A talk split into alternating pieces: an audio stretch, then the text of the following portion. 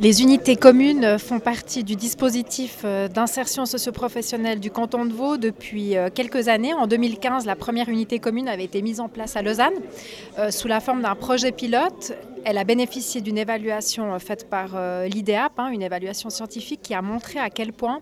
une prise en charge simultanée entre des conseillers au, personnel des ORP et des assistants sociales des centres sociaux régionaux, donc des personnes qui délivrent l'aide sociale, hein, le revenu d'un insertion pouvait faire euh, sens pour euh, ces personnes qui sont au RI, euh, qui dépendent financièrement de l'aide sociale et qui sont en, recherche d'emploi.